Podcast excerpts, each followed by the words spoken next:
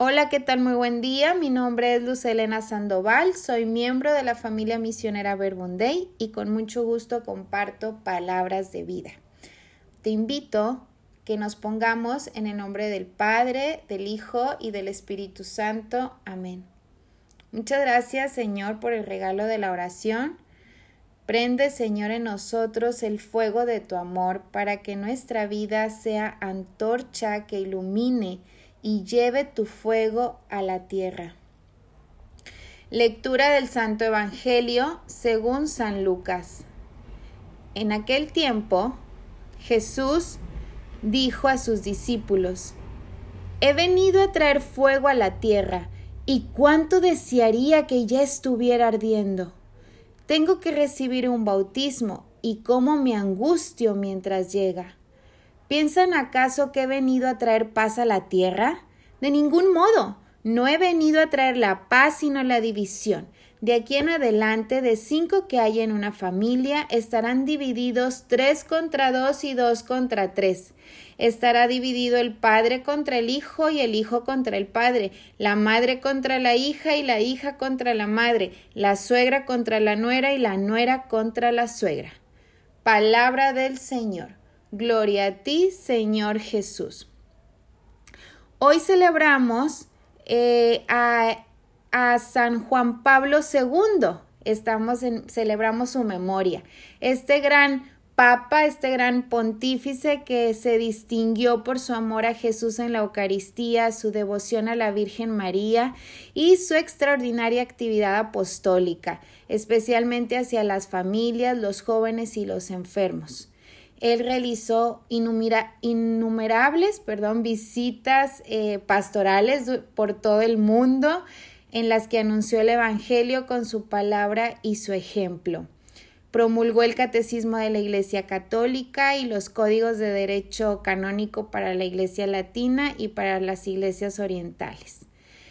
Este gran papa que pues ha sido antorcha, que ha sido fuego, que ha llevado el fuego a toda la tierra, que en sus visitas llevaba la esperanza, el Evangelio de Cristo.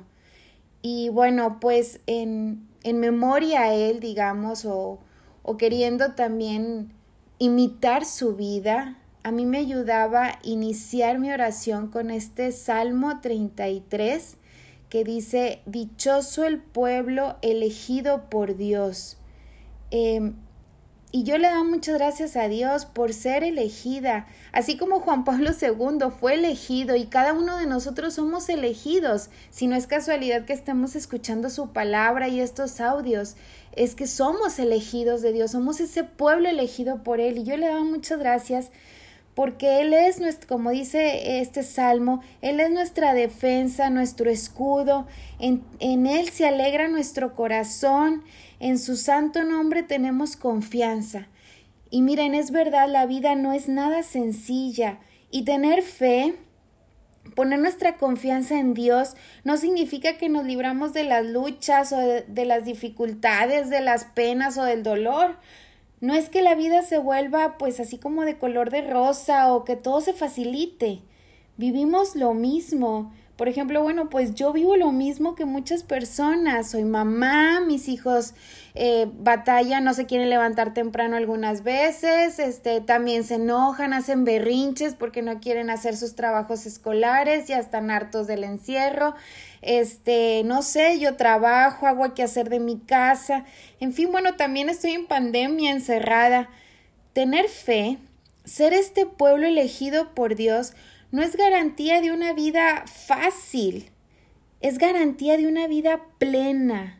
Como lo dice en el Evangelio, dice Jesús, ahí en el Evangelio Lucas 12, eh, que es el que estamos meditando hoy, ¿acaso piensan ustedes que he venido a traer paz a la tierra? Pues no, dice, sepan que no he venido a traer la paz, sino la división. Tener fe no es garantía de una vida cómoda. La fe, digo entre comillas, la fe tendría que incordiarnos, desinstalarnos, tendría que interpelarnos. O sea, esto, esta división de la que habla Jesús es también como lo que el mundo ofrece, lo que la sociedad te dice y que hasta ya por verlo normal o común, pues hasta pasa como bueno, aunque no tenga nada de bueno. A ver, es, es esta división ante eso, lo que, lo que es de Dios y lo que no es. Vemos las noticias y ¿qué hacemos? ¿Nos dejamos interpelar por lo que sucede en nuestro mundo? O mejor no veo nada, ni leo nada, ¿para qué? Hay, hoy leí una noticia, realmente me, me, me afectaba. Hay 545 niños en Estados Unidos que aún no encuentran a sus padres, que fueron separados hace dos años de sus padres porque a sus padres los, de, los, los deportaron. Y yo me preguntaba, ¿qué va a hacer de estos niños y qué puedo hacer yo por ellos? Y quizás en esta situación particular, pues no pueda hacer gran cosa, aunque si yo oro por ellos, eso ya es una gran cosa, pero y en lo que sí puedo hacer, en lo que sí podemos hacer, ¿qué hacemos? Tener fe. No es garantía de una vida fácil, pero sí es garantía de vida plena, de dicha, de compañía, de que cuando te caes, realmente vas a tener una mano que te va a levantar el tener fe, confianza en Dios es, es garantía de luz, de soluciones, de ver la respuesta, por dónde darle, qué hacer. Es garantía de fortaleza. Las dificultades no nos roban la alegría, ni la esperanza, ni la sonrisa en la cara o en el corazón, porque Cristo habita en nosotros, en nuestros corazones, por la fe y fortalece en nosotros al hombre interior. Y esto es lo que dice en Efesios 3 del 14 al 21.